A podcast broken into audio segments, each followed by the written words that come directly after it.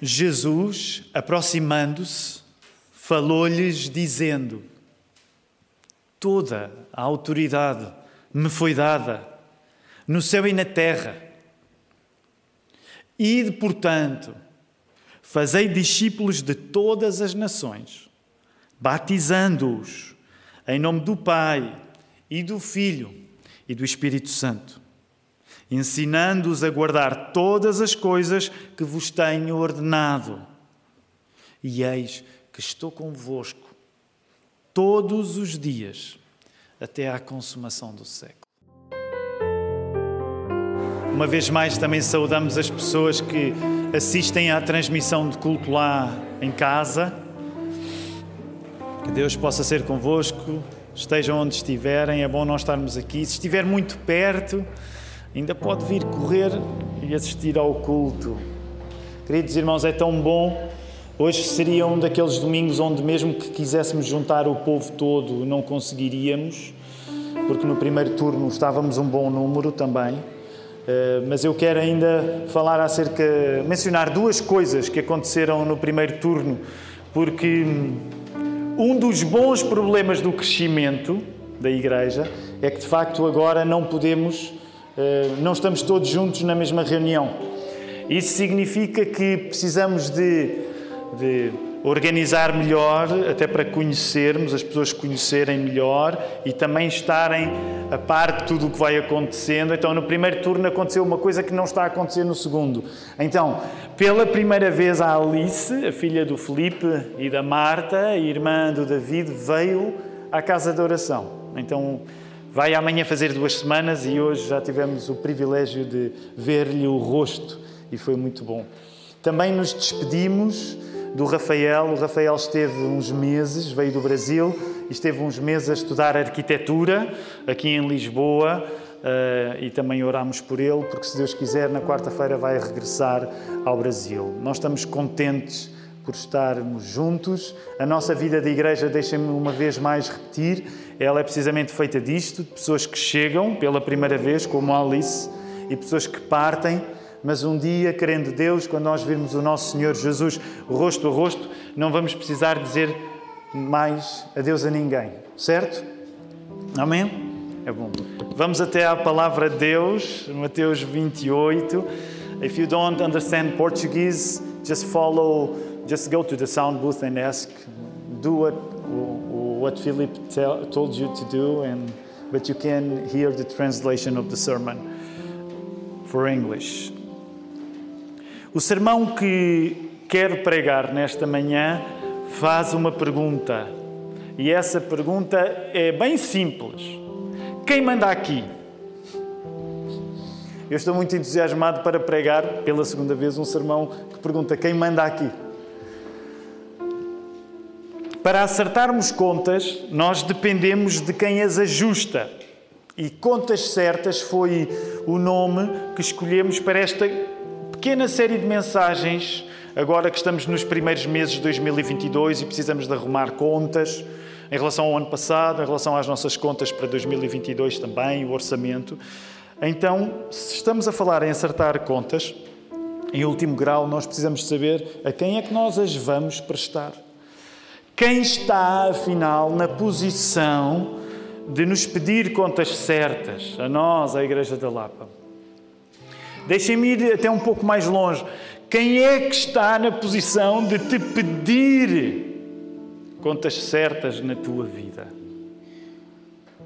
Como somos uma igreja e uma igreja é feita de cristãos, claro que nós sabemos que a resposta final é Jesus. Já lá vamos chegar. Mas se não for Jesus a pessoa que condiciona as tuas contas, o muito que tu até podes ter não te vai servir de nada. Sei que é uma maneira radical de colocar a questão, deixem-me voltar a repetir. Se não for Jesus a pessoa que te vai prestar contas, a pessoa que te vai pedir contas, o muito que tu até podes estar a ter aqui não vai servir de nada. E nós queremos ficar mais convictos e acesos para esta certeza. E é por isso que nesta hora vamos orar, a pedir que o Senhor faça isto acontecer na nossa vida durante esta reunião dos cristãos aqui na Igreja da Lapa. Vamos orar.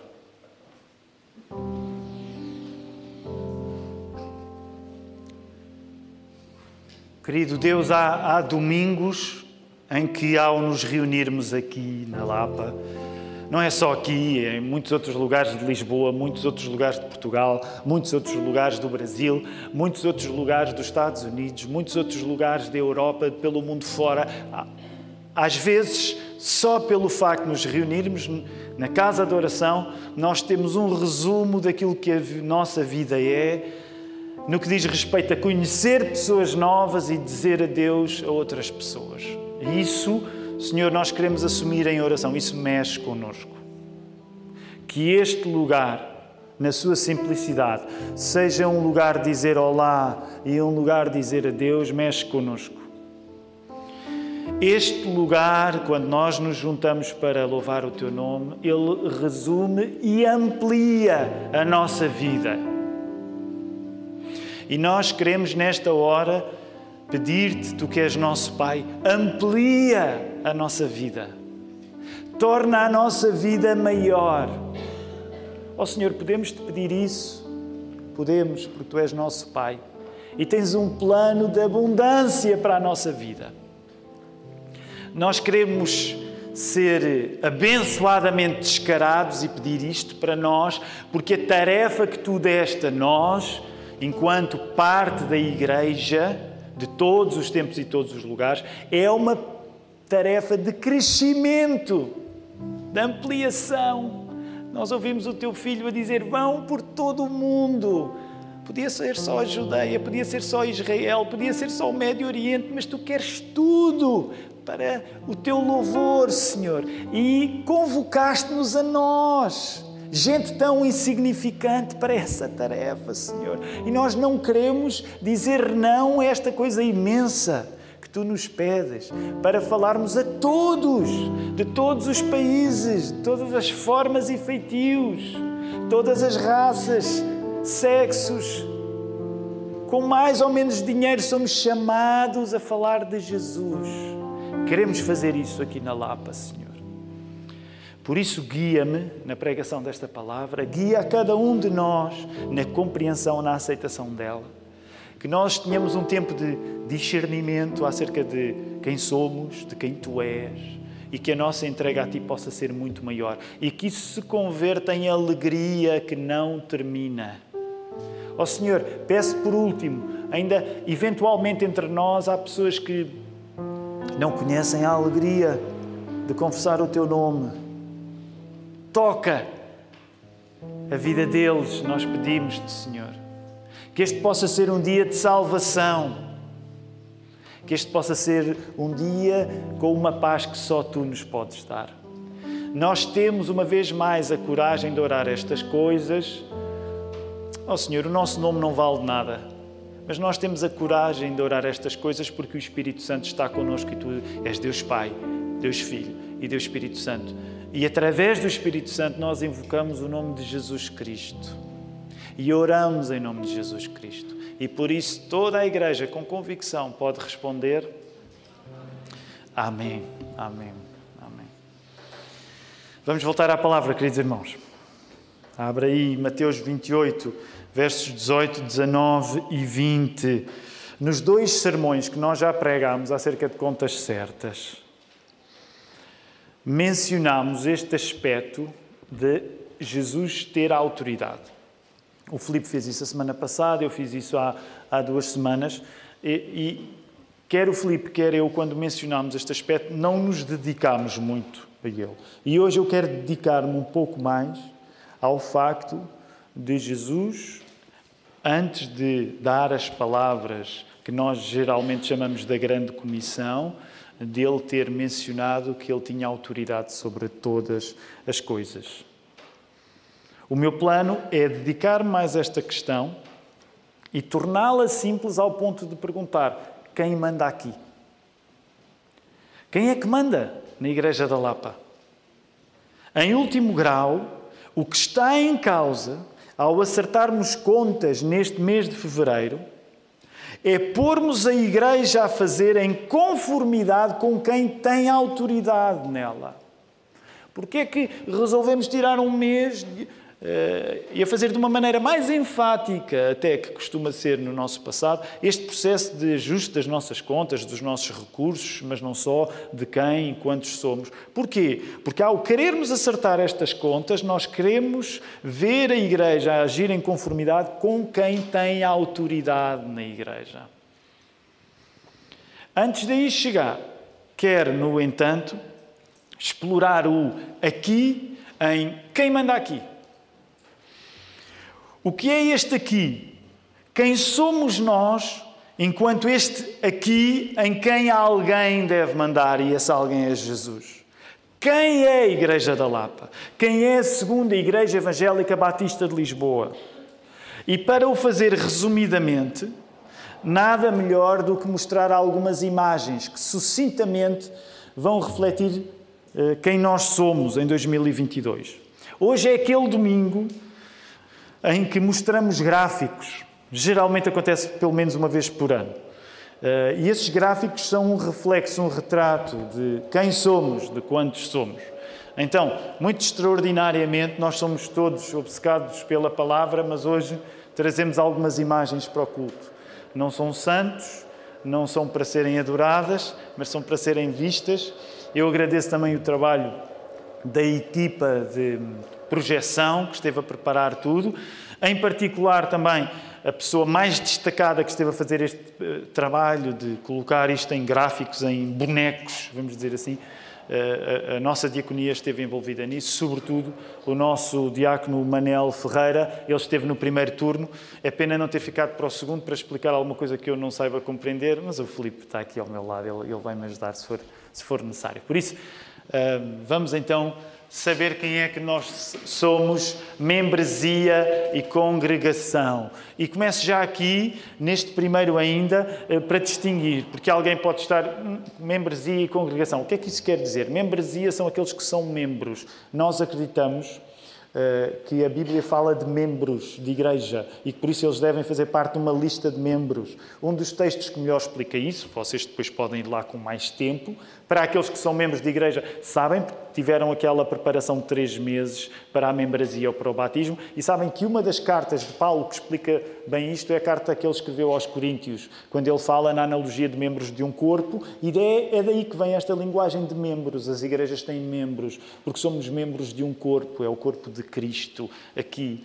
Eh, já que ele, o corpo de Cristo, Cristo já está sentado à direita do Pai, mas há um corpo da igreja dele aqui. E por isso são os membros, aqueles que se identificam. Como somos batistas, não batizamos bebés. Os membros são aqueles que dizem: Eu quero ser batizado, porque é esse o modelo que nos parece bíblico nas Escrituras. Eu quero ser batizado, então a pessoa deixa as águas e passa a ser membro da igreja.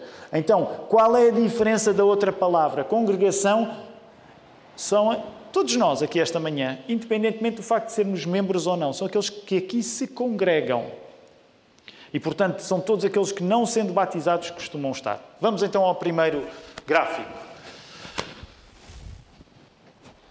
Aqui temos uma ideia do desenvolvimento, do crescimento do nosso número, desde que em 2012 começámos a contar. Uh, tenham em conta que só em 2014 uh, o grupo que vinha da plantação da nova igreja lá em São Domingos de Benfica passou a ser contado dentro do grupo de membros aqui eh, da igreja da Lapa, da segunda igreja batista de Lisboa. Mas podemos logo compreender, logo mal chegámos aqui, passámos a ter as primeiras reuniões em 2013, podemos logo compreender eh, que pela graça de Deus começou a existir um crescimento. Portanto, quando viemos, éramos mais ou menos, são agora também referências, porque depende da maneira, muitas vezes, como é contado, mas éramos mais ou menos, eh, portanto, eram 15, praticamente 15 pessoas de cada lado. Agora estão, estou a arredondar. Mas se repararem, depois, a partir, sobretudo, de 2014, que é quando passámos todos a ser membros da mesma igreja, a segunda Igreja Evangélica Batista. Portanto, lembrem, houve uma plantação de uma igreja nova, São Domingos Benfica, em janeiro de 2012, e em 2014 houve a revitalização da segunda Igreja Batista de Lisboa, que aconteceu com as pessoas que vinham dessa nova plantação de igreja. E a partir de 2014, pela graça de Deus, podem ver que há um crescimento de membros. E chamo a vossa atenção agora para 2020 e 2021. O que é que reparam entre 2020 e 2021? Força! Podem dizer, o que é que reparam entre 2020 e 2021? Há o quê? Pela primeira vez. Há um decréscimo. Oh, Tiago, diminuímos em 2021? Não, na realidade não diminuímos. O que é que aconteceu? Porque há, porque há menos membros hoje na Lapa em 2022 que havia em 2020? Porque abrimos a Igreja da Margem Sul e, como o texto foi lido hoje em 1 Coríntios eh, pela Vera, não pode haver vida se não houver sacrifício. E então o que é que aconteceu? Graças a Deus, nós, graças a Deus, esta é a única altura em que provavelmente nós ficamos contentes de dizer que perdemos membros. Porquê? Porque passaram para a margem sul. Então não há nenhum crescimento de uma igreja se essa igreja não estiver disposta a sacrificar-se.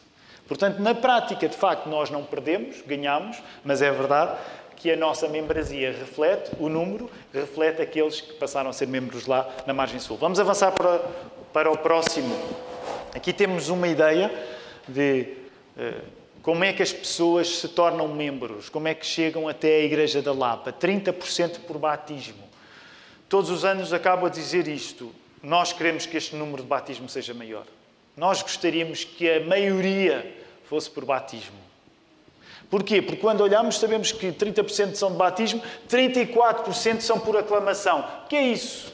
Quem é que chega por aclamação? São as pessoas que já foram batizadas noutro lugar e que são recebidas por concórdia da Igreja. Não vêm com uma carta de transferência, até porque muitas pessoas que são membros na Igreja da Lapa não se batizaram em igrejas batistas e são recebidas por aclamação. Os 36% que são recebidos por transferência são pessoas que vieram de outras igrejas batistas e traziam uma carta de transferência, como costumava ser a prática entre igrejas batistas, com uma carta de transferência, uma carta de recomendação. Agora, porquê é que nós ainda sonhamos em aumentar mais aquele número de batismos? Quer ser cuidadoso ao dizer isto, mas ao longo dos anos vamos, vamos nos apercebendo. Porque, em grande parte, nós, como igreja privilegiada, no sentido em que somos uma igreja que cresce, isso já é muito bom, porque, como calculam em 2022, a maior parte das igrejas não está necessariamente a crescer em Portugal, mas nós, como uma igreja que cresce, ainda crescemos, permitam-me dizer com cuidado, mas ainda crescemos por demérito das outras igrejas. O que é que eu quero dizer com isto? Olha para os outros números. Significa que há muita gente que está a chegar e a fazer parte da Lapa, porque tendo sido batizada noutra igreja, hoje prefere a Lapa a essa outra igreja de onde veio.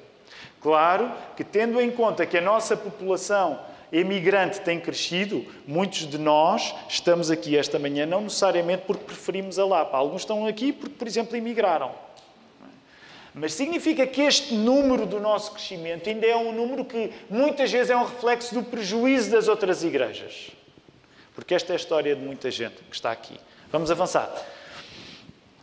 Então, aqui temos uma ideia do número de membros que chegou vindo de São Domingos Benfica, 17%. O número de membros que teve origem na segunda Igreja Batista de Lisboa, 13%.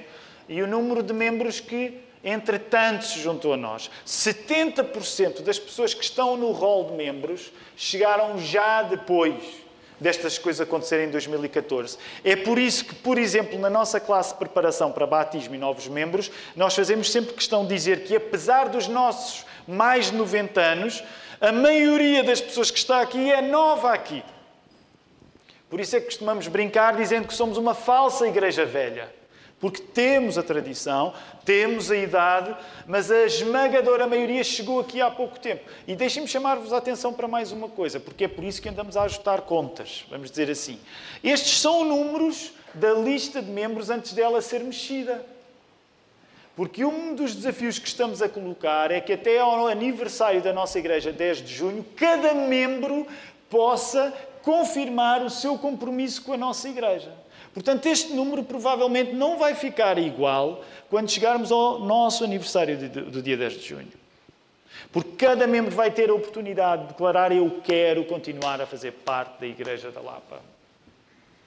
E, eventualmente haverá pessoas que estão na lista por enquanto que, se não o fizerem, naturalmente elas próprias se estão a retirar da lista de membros. Portanto, este, este, este cálculo que agora está feito, ele corresponde aos nomes que ainda estão na nossa lista de membros. Depois veremos como ele ficará. Vamos avançar para o próximo. Então, país de origem, interessante, este. Quando nós começámos, aí, lá em 2012, quando começámos a vir para, aqui, então, vejam bem, era uma igreja só de portugueses, muito triste, havia um estrangeiro apenas, pobre dele, era o Tracy, era um americano. Imaginem um americano no meio de tantos portugueses. Uh, mas o tempo foi passando. Se repararem, depois a partir ali de 2016, uh, ah, e está relacionado esses seis membros com, com, a chegada como membros da família Bustrom, portanto, vimos que o número de pessoas que vêm dos Estados Unidos aumentou. E se repararem, em 2016 ainda, não me lembro agora quem, o Manel saberia dizer estes detalhes, mas tínhamos ainda uh, um peregrino, um membro brasileiro, era só um, provavelmente seria a Sara, não seria mesmo a Sara Moura, provavelmente. Uh, o que é que aconteceu de lá para cá? Como os irmãos podem ver, o número de membros com origem no Brasil tem vindo a subir. E se repararem, portanto, aquela cor, aquilo é que é um é um é um rosa choque, assim, um rosa é parte de moda uh, do culto. Sim, o rosa choque, um, um rosinha choque. Uh, esse número tem vindo a crescer. Agora, eu chamo a vossa atenção para uma coisa, porque lembrem-se que em 2021 nós só tivemos uma classe de preparação para novos membros, porque muitas coisas foram interrompidas por conta da pandemia. Portanto, o crescimento em 2021, o número não corresponde, de certa maneira, à chegada de novas pessoas, porque são muito mais as pessoas que chegaram em 2021 do que aquilo que os números vão exprimir, por exemplo, na membresia. Vamos avançar. Aqui, membresia, portanto, temos 54% são mulheres e 46% são homens, no que diz respeito aos membros. Podemos avançar? Este, este quadro é sempre um quadro interessante. Eh, os membros vão receber este material agora na Assembleia que vamos fazer em breve, em, em março, um, e depois podem consultar com mais tempo. Mas veem, olhando para os membros, que a, a taxa, a faixa etária com mais pessoas como membros na Igreja da Lapa está entre os 31 e os 40 anos. O próximo gráfico mostra. Podem eh, avançar para o próximo. Exatamente. Aqui este ainda mostra com mais clareza a situação presente. Portanto, vemos que o maior número de pessoas como membros estão aí entre os 31 e os 40. Até agora estamos a falar de membresia, portanto, as pessoas que são oficial, formalmente, membros da nossa Igreja da Lapa. Mas agora vamos começar a falar na congregação. Agora deixem-me dizer-vos, na congregação é uma estimativa. Ok, eu vou pedir o próximo gráfico, mas deixem-me dizer já uma coisa que o Manel ainda agora me estava a dizer uh, no final do, do, do segundo turno.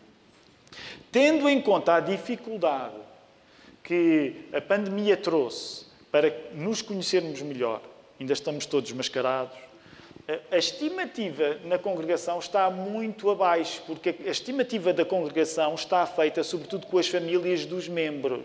Por exemplo, para todos aqueles que chegaram do Brasil há pouco tempo, estes números são muito difíceis de quantificar e eles ainda não aparecem refletidos nesta estimativa que agora vai ser feita com a congregação. Portanto, os números para a congregação são fundamentalmente os números das famílias dos membros, já até 2021.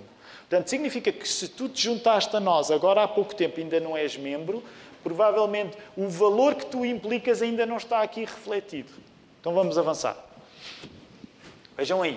A estimativa é que hoje a nossa congregação anda aí à volta dos 170, às vezes um pouco mais, às vezes um pouco menos, não esquecendo o facto que demos membros para a margem sul.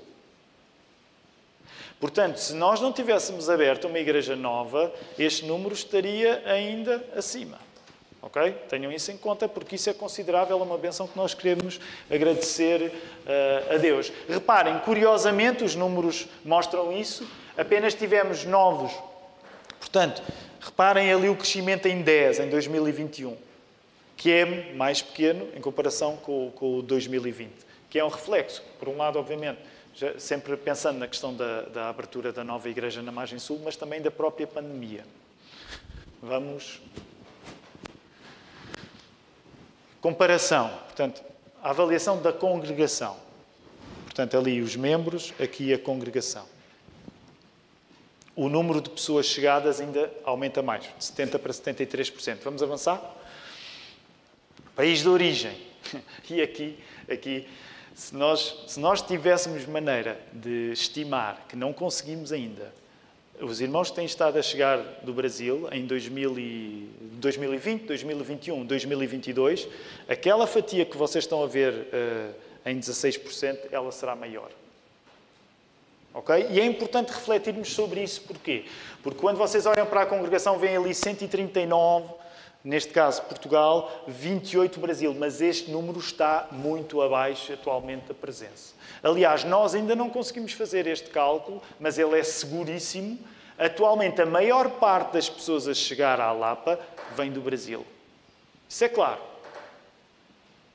O que significa que uma das coisas que é importante para nós, precisamente numa altura em que tentamos compreender as nossas contas e quem somos, uma das coisas que nós queremos continuar a afirmar é, de facto, o desejo de pregar o Evangelho em Portugal. Sim, no certo sentido, até podemos sempre dizer prioritariamente aos portugueses, mas nós já somos hoje uma igreja muito mais multicultural que fomos no passado e isso já é um facto acerca da igreja, do qual nós também não fugimos. Portanto, sim, nós sentimos que os portugueses, em particular, se pensarmos na realidade evangélica de Portugal com a do Brasil, os portugueses em particular precisam de ser atingidos, mas a nossa igreja já é um reflexo de uma igreja muito influenciada, sobretudo, pelas pessoas que estão a regressar do Brasil. Portanto, este número está muito abaixo. Vamos tentar estimar mais ou menos no futuro que cálculos é que podemos fazer à volta disto, mas é já para termos uma ideia. E não quero levar muito tempo, até porque este sermão, como é o último turno, depois pode esticar mais e eu não quero uh, chatear ninguém, mas deixem-me dizer, por exemplo, em coisas simples. E o desafio é tu vires, se é jovem, vires à reunião de jovens uh, próximo sábado às 18. Para os jovens, vocês sabem, muitas vezes isso já acontece na reunião de jovens. Às vezes, com facilidade, a maioria já vem do Brasil. Ok? E a reunião de jovens é um reflexo de uma população mais móvel que, por razão de estudo ou de trabalho, está a chegar agora a Portugal. Portanto, significa que se tu queres compreender bem o que a Igreja da Lapa é em 2022, tu tens de ter atenção a este tipo de coisas e reagir também em conformidade. Vamos avançar. Próximo gráfico. Ok? Por sexo. Curiosamente, aqui reparam uma coisa: se na membresia ainda são mais mulheres do que homens, reparam que a estimativa na congregação, 48% eh, mulheres, 52% homens. Não sabemos até que ponto isso significa que na Lapa há mais bebés rapazes a nascer, mas se podem espalhar a palavra, se sabem de algum casal que quer ter um rapaz, venha para aqui, para a Lapa, que se calhar há mais probabilidade de engravidando ser um rapaz, se for esse o caso. Se não for, paciência mas venha para a Lapa na mesma. Vamos, próximo. Este é, e este é um gráfico muito importante para nós. Porquê? Porque ele é um gráfico, a diferença deste gráfico entre congregação e membresia é típica de uma igreja batista. Porquê? Típica de uma igreja batista neste sentido, porque como nós não batizamos bebés, nós não incluímos os nossos filhos na lista de membros. Lembram-se que na lista de membros a idade maioritária era dos 30 aos 40, certo? Agora, falando de congregação, vejam lá qual é a idade maioritária. É dos 0 até aos 12, são 26%. E tem sido assim, se vocês repararem, tem sido, curiosamente, acho que, não sei, também não vi esse detalhe, mas acho que nunca perdeu. Portanto, as crianças estão sempre a ganhar na Lapa. As crianças estão sempre a ganhar na Lapa. Isso é muito importante para nós. As igrejas, as crianças estão sempre a ganhar. Vamos uh, ver isso. Por exemplo, aqui, números. Números de agora. Reparem lá. Por exemplo, acima dos 70 anos, nós temos quatro membros. O que significa nós não somos nem melhores nem piores do que os outros. Mas uma das coisas que é muito diferente na Lapa, em comparação com a maioria das igrejas batistas em Portugal, é que nós não temos pessoas, não temos muitas pessoas idosas. A maior parte das igrejas batistas, por exemplo, em Portugal, são igrejas, neste sentido, envelhecidas. Não é o caso. Reparem, mesmo a partir de 50 anos para cima, os nossos números são humildes. Dos 41 aos 50, é a minha faixa, temos 28. E volta a ser o número grande dos 31 aos 40, mas reparem até aos 12 anos. E, portanto, isto está por baixo, novamente. Porque imaginem, por exemplo, se é uma família que veio do Brasil e chegou agora há pouco tempo, por exemplo, não está estimada a sua criança, se trouxer crianças. Até aos 12 anos são 43 pessoas. E nesse sentido, graças a Deus, eu espero que isto seja uma benção para vocês, porque para mim é uma benção. Nesse sentido, a Igreja da Lapa continua a ser um jardim de infância. Queridos irmãos, isto é uma benção. A maior parte das igrejas não tem muitas crianças, não tem muitos bebés. É confuso, é. A Lapa é confusa. E vocês que estão aí atrás, vocês sabem. A zona de guerra está toda aí. Mas é uma benção. É uma benção. A nossa pirâmide etária é uma maravilha. É mesmo assim. Vamos avançar. Ok, só o último. Indicadores financeiros. Novamente, os membros, depois, 15 dias antes da, da, da, Assembleia, vão receber estes documentos, vão ter duas semanas para colocar alguma questão aos pastores, aos diáconos, seja o que for, para receber algum esclarecimento. No dia da Assembleia, como é nossa prática, só votamos, portanto não há discussão, é só chegar e votar, mas terão todo o tempo para depois eh, fazer questões. Também, se Deus quiser, na próxima Assembleia nós estaremos a receber novos membros, porque agora já retomamos as classes normais de preparação, portanto haverá um novo número de membros. Alguns de vocês que estão aqui, se Deus quiser, passarão a ser parte da Igreja de Lapa em breve, mas queremos só dar um indicador financeiro. Força! Que é aquele ali. Pela graça de Deus, pela graça de Deus, geralmente as nossas receitas têm estado acima das nossas despesas. Se repararem, houve ali uma diferença em 2019. Curiosamente, preparámos-nos em 2021, como era um ano de dar origem a uma igreja nova, nós preparámos-nos para termos mais despesas do que receitas. Mas Deus é muito bom. E não foi o caso. Ainda assim, pela graça de Deus, as nossas receitas foram superiores às despesas. Isso significa que quando nós queremos ter uma ideia acerca do número, de quanto é que nós investimos, quanto é que nós investimos para abrir a Margem Sul, Tiago, quanto é que custa abrir uma igreja nova em Portugal? Da nossa parte, 50 mil euros. Quero juntar aqui um número, porque ele é importante, porque o pastor Diego também recebeu, por trabalho que fez para a organização Desiring God, o pastor John Piper, recebeu um pouco mais acima de 10 mil euros aí. Portanto, significa que se nós estamos a falar quanto é que custa abrir uma igreja nova em Portugal, de acordo com a vossa experiência na margem sul? 60 mil euros. 60 mil euros. Sim, roughly speaking. Queridos irmãos, eu quero encerrar esta parte, precisamos voltar à palavra. Agora imaginem que, que cada igreja em Portugal começava a pensar, e nós não conseguimos juntar esse dinheiro? Deixem-me dizer-vos, não é o dinheiro que abre igrejas em Portugal. Nem em Portugal, nem em qualquer lado do mundo. O que é que abre igrejas? O que é que abre igrejas? Quem abre as igrejas não somos nós, é o Espírito Santo, através da pregação da palavra. Mas quanto é que pode estar em causa para se abrir uma igreja em Portugal? Pode ser isto, é um número, é uma referência. 60 mil euros. Meus irmãos, deixem-me dizer, há muitas igrejas com 60 mil euros e mais na conta. Nós queremos abrir mais igrejas? Eu quero. Quem é que quer abrir mais igrejas? Eu quero abrir mais igrejas. Foi isto que nos custou no que diz respeito às nossas contas. Muito bem, obrigado, equipa de projeção. Vamos voltar à palavra. Mateus 28. Vamos regressar aí, sobretudo ao verso 18.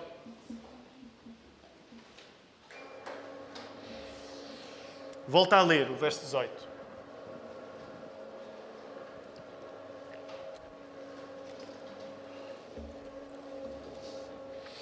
Há coisas que nos parecem contraditórias neste texto. Mas não são contraditórias. Aliás, como sabemos, há coisas que às vezes parecem uma contradição, mas na Bíblia elas não são uma contradição, porque são um, lembram-se, Os mais pequenos, por exemplo, estes mais pequenos aqui do segundo turno, eles são uma benção tão grande. Provavelmente alguns de vocês começam agora a conseguir ouvi-los, certo? Eles cantam bem e, e, pelo menos para mim, as vozes deles ouvem-se bem. Uh, algum de vocês mais pequenos se, se lembra, às vezes há uma coisa que parece que não faz sentido, mas nós já aprendemos, não, não é que não faz sentido, ela não é uma contradição, ela é um. Fazem o feitiço. Ela é um. Um paradoxo, disse a Maria. Lembram-se, aqui há umas semanas vocês, vocês aprenderam, já se esqueceram. Mas a gente na escola de Nical vai continuar a ensinar os paradoxos. Qual é o paradoxo aqui? Olhem lá para o texto bíblico. A autoridade ausenta-se. A autoridade ausenta-se. Jesus acabou de declarar que está por cima. Comanda céu e terra. E vai passar a estar em parte incerta ao ascender para a direita de Deus Pai. Volta a ler este texto, por favor. Meus queridos, estou a parafrasear, meus queridos, quem manda aqui sou eu, diz Jesus. Não há lugar que esteja além da minha autoridade. Sabem o que é que eu vou fazer a seguir, agora que eu tenho autoridade nisto tudo? Vou-me embora. Parece que não faz sentido. Então, mandas aqui e vais-te embora. Ainda hoje, em 2022, isto se aplica à tua vida. Ainda hoje nós temos dificuldade em conjugar a autoridade de Jesus com a vida que nós vivemos.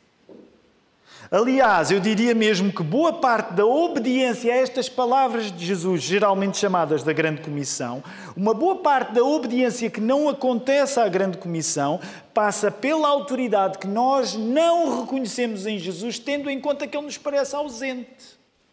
Parece, como diz o povo naquele provérbio, não é? Uh, patrão fora, dia santo na loja.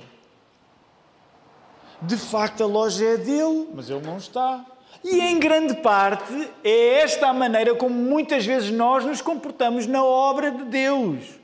Sim, sim, ele é soberano, sim, sim, o negócio é dele, mas ele não está cá e eu vou servindo os clientes como posso. O que nos leva à explicação do problema. Nós temos uma visão deficiente da presença de Jesus conosco através do Espírito Santo. Se vocês me perguntarem, Tiago, qual é que tu achas que é uma razão de nós não obedecermos estas palavras de Jesus, a esta grande comissão? É porque na prática nós temos uma visão deficiente do trabalho carismático, do trabalho do Espírito Santo. Agora, o meu propósito hoje não é pregar especificamente sobre isto, mas esta é uma das coisas que eu quero que tu penses. Porque é que eu não ajo em conformidade com as palavras de Jesus? Provavelmente porque o Espírito Santo, sendo a presença de Jesus na tua vida, te parece coisa pouca. Porque, porque se fosse coisa muita, a tua ação seria diferente. A urgência de nós termos um testemunho cristão que seja colocar isto que Jesus diz em prática, a urgência deste testemunho que nós muitas vezes não estamos a praticar, vê-se também nas novas igrejas que nós não abrimos. E permitam-me dizer isto com cuidado. Eu quero dizer isto com cuidado, mas eu acredito mesmo no que vou dizer, está bem? Porquê é que as igrejas não abrem novas missões? Porque Jesus não manda nas igrejas. Porque se Jesus realmente mandasse nas igrejas, as pessoas sentiam-se sob a pressão de quem manda.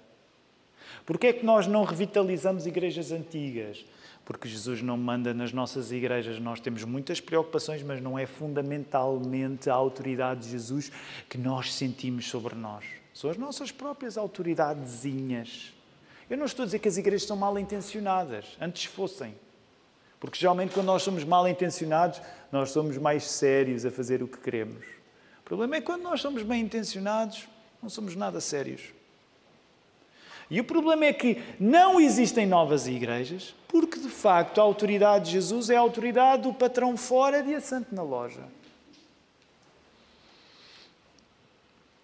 As missões que nós não fazemos vêm do Jesus que para nós não manda. Vou voltar a repetir. As missões que nós não fazemos vêm do Jesus que para nós não manda, de facto. Porque se Ele mandasse, nós estávamos a fazer as missões. Porque Ele mandou. Não fui eu que inventei esta frase. Foi Jesus que a disse. Nós precisamos de verificar se acreditamos mesmo na autoridade de Cristo sobre todas as coisas que acontecem. Que é que adianta nós, como crentes, dizer, ah, eu acredito na autoridade de Cristo, mas tudo isto salda na minha vida comum, porque a minha igreja é importante eu vou lá aos domingos, mas a minha igreja não se comporta de acordo com esta urgência de irmos falar a todos. Do que é que adianta nós reconhecermos a soberania de Cristo na nossa vida, mas não reconhecermos a soberania de Cristo em relação àquilo que Ele disse que tinha de acontecer, que é a sua igreja expandir-se? A minha convicção é que nós agimos em conformidade com muitas autoridades, mas neste sentido não com a autoridade de Cristo. E repara, quero terminar este sermão dizendo isto. Uma boa parte das autoridades que nos condicionam, muitas vezes nem sequer nós as compreendemos, nós não as temos de facto como autoridade. Às vezes é uma questão inconsciente. Nós nem sequer sabemos assim tão bem porque é que agimos como agimos. Mas por isso é que nesta hora eu quero dizer-te, quero tentar responder esta pergunta: quem é que manda aqui, afinal? Quem é que manda na Igreja de Cristo, afinal? E quem é que manda na Igreja da Lapa em particular? E deixa-me responder-te: quem manda na Igreja da Lapa não sou eu, que até presido o presbitério. Mas quem manda na Lapa não sou eu, pastor presidente. Quem manda na Lapa não é o Filipe, que também é pastor. Quem manda na Lapa não é o Mark, que também é pastor. Quem manda na Igreja da Lapa não são os diáconos. Quem manda na Igreja da Lapa nem sequer é a Assembleia da Igreja. E nós somos batistas, levamos-la muito a sério. Deixem-me esticar até mais, porque já orámos pelas nossas autoridades. Quem manda na Lapa não é o Estado. Quem manda na Lapa não é o governo. Quem manda na Lapa não é o António Costa. Quem manda na Lapa não é o PS. Quem manda na Lapa nem é a DGS.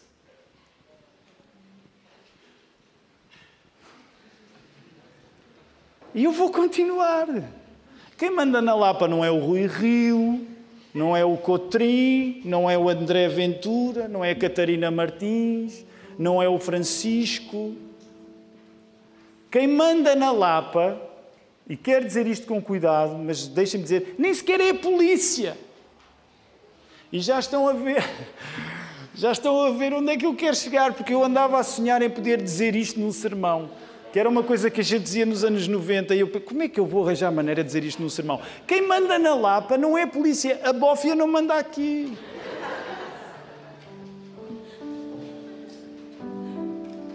Quem manda na Lapa não são os canceladores da internet. Quem manda na Lapa não é a nossa tradição.